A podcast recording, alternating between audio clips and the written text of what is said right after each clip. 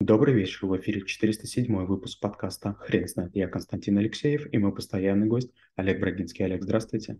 Константин, добрый вечер. Хрен знает, что такое семиотика, но мы попробуем разобраться. Олег, расскажите, пожалуйста, что это такое? Семиотика – это наука, исследующая свойства знаков и знаковых систем. Это о способах коммуникации. А, это отношение между тем, что мы кодируем, как мы это используем. Об этом еще говорил Платон, Аристотель и многие другие. А, есть разные виды толкований. Например, смотрите, а, есть такое интересное такое наблюдение. Если мы говорим, допустим, «летучая мышь», по-русски это такая очень длинная фраза. Почему? Потому что у нас летучие мыши встречаются редко. А в другой народности будет the bad, да, очень короткие два слова, да, один из них артикуль. Получается, что если мы будем смотреть сложность написания слова, количество букв, мы сможем понять частотность встречаемости э, объектов э, на некоторые территории в момент формирования ядра языка. И это очень важно, это очень ценно, это очень полезно. Дальше, надо понять, что все эти системы коммуникативные, они меняются. Вдруг появляется спутник, балалайка, жвачка, перестройка, э, гаджет, Wi-Fi. И э, много есть разных нюансов. Например, почему там придумали протокол, который назвали Bluetooth? Мало кто задумывается, но Bluetooth – это голубой зуб.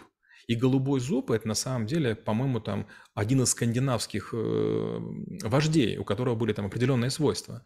Получается, человек, который придумывает анютины глазки или там э, придумывает какую-то систему кодирования, он ведь задумывается о том, как это сделать наилучшим образом. То есть если сходить из того, что все авторы, придумывая классификации или там названия каким-то системам, правилам или принципам, действуют в наилучших интересах, то получается, что язык наш должен только улучшаться и обогащаться. С другой стороны, есть всегда разные течения. Одни люди пытаются нарочито говорить правильно и корректно, другие начинают использовать какие-то сленги или жаргоны, а, или там возрастные, или профессиональные, и мы стараемся понимать, что удивительно. Даже не понимая какое-то слово в языке английском при просмотре там видео или прослушивании аудио, мы догадываемся об общем смысле. О чем это говорит?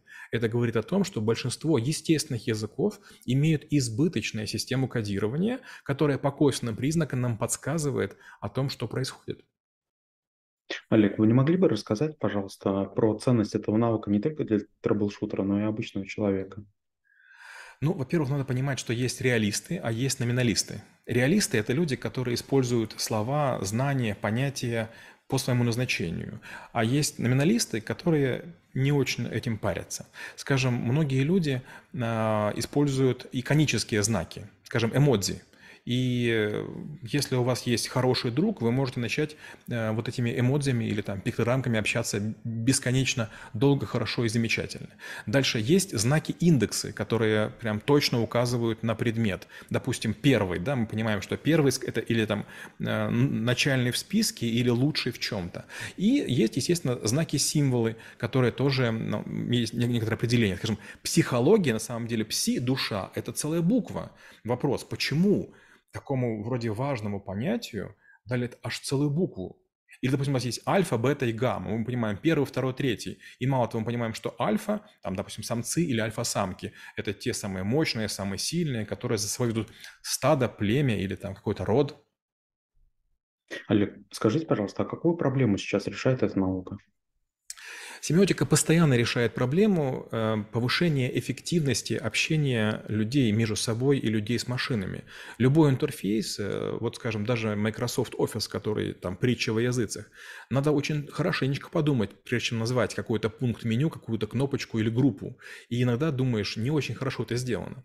Я хорошо помню начало 90-х, когда еще были турбоинтерфейсы, такие нарисованные псевдосимволами, и был вопрос, как перевести клавишу кнопку «Ок». Угу, да, согласен. А как cancel? А как там другие? И возникает прям вопрос, как в культуре, в которой нет окей, это сделать. Мало того, давайте обратимся к слову окей. Что такое окей? Есть байка, что окей – это от слов all correct. Получается, это должно быть AC, а мы видим окей. Ага. А допустим, почему баксы называют баксами? А потому что была раньше привычка на барную стойку, кстати, бар – это прямоугольник, класть деньги, нанизав их как бы на, на палец, и получается они прогибались, и была спинка.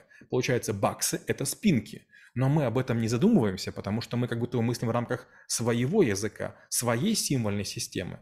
Или другой пример. Есть языки Rust, Go, Python, SQL. А почему у них разные операторы? А почему где-то квадратные скобочки, где-то круглое, где-то равно, где-то присвоить, где-то плюс, где-то инкремент, где-то плюс-плюс? Олег, а какие задачи сейчас решает семиотика?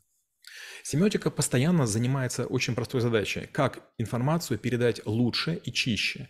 Например, есть такая проблема сигнал-шум. Мы с вами разговариваем, и мы можем чего-то не услышать. Обратите внимание, у военных есть такой принцип. Допустим, они говорят не yes и no, а негатив позитив. Получается, если такую фразу сказать, ошибиться невозможно. Или, допустим, есть такое слово SOS, save our souls, спасите наши души, да? Считается, что, ну, это не очень хорошее. Есть Mayday, Mayday. Опять же, получается, даже при подании, пропадании какого-то количества слогов, скорее всего, вы поймете, о чем идет речь. Или, например, опять же, там Альфа, Браво, Дельта, да, как говорят там войска НАТО, есть специальная система. Или есть система указания того, там, как что делать, или там, как, как друга понимать. Или, допустим, есть, опять же, всякий жаргон, допустим, вот есть такой жест на Гавайях, называется он и алоха, и круто, и типа чил. Олег, а расскажите, как выглядит ваша презентация по навыку? Презентация по навыку содержит большое количество знаковых систем. Конечно же, мы вспоминаем систему флажков – Получается, сюда должны с большого расстояния друг с другом общаться. Конечно, мы рассказываем про систему э, вот этих вот жалюзи, которые используются на прожекторах, и систему азбука Морзе. Она уже давно не используется, она считается незащищенной, но мы про нее говорим. Безусловно, мы говорим про орденские планки. Орденские планки, ордена – это тоже система знаков. Мы, безусловно, говорим про погоны и шевроны. Мы говорим про церковные э, как бы облачения и другие всякие вещи. Мы даже говорим о других системах, которых предметы повышают свою ценность или понижают свою ценность за счет некоторых характеристик. Например, я показываю тунцов. Тунцов есть много. И тунец – это рыба, которая накапливает свинец. Тунец не очень как бы полезен, но есть yellow bluefin, да, э, желто-голубые тунцы или желтоперые тунцы шри-ланкийские, которые считаются самыми большими, самыми дорогими. И всего лишь от плавников многое зависит. То же самое, я говорю, есть white tips или silver tips или black tips. Это уголки у акул, у плавничков. Получается, есть черноперые, серебристые, белоперые акулы. Или есть white caps. Это такие как бы эм, маленькие барашки на волнах, а по ним определяется, там, насколько удобно они для вейкбординга. Олег, как думаете, человечество близко к тому, чтобы выработать какой-то универсальный язык? Вообще возможно ли это?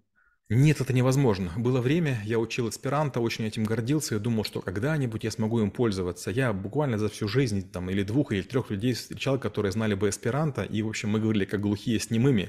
То есть, да, понятно, что один учил и второй учил, но мы помним разные слова, и практики ноль.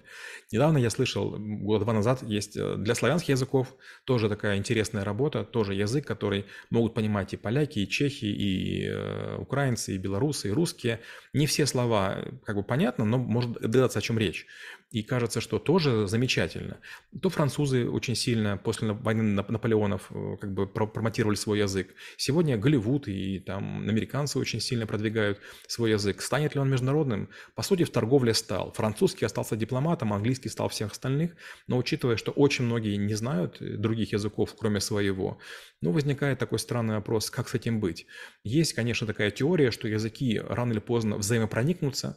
Мы станем говорить на малом количестве языков. Говорят, что каждые три дня исчезает один язык. Ну, конечно, грустно. С другой стороны, ну да, наверняка функционал языков не очень подходит. Скажем, те же арабы, они физику и математику учат почти на французских терминах.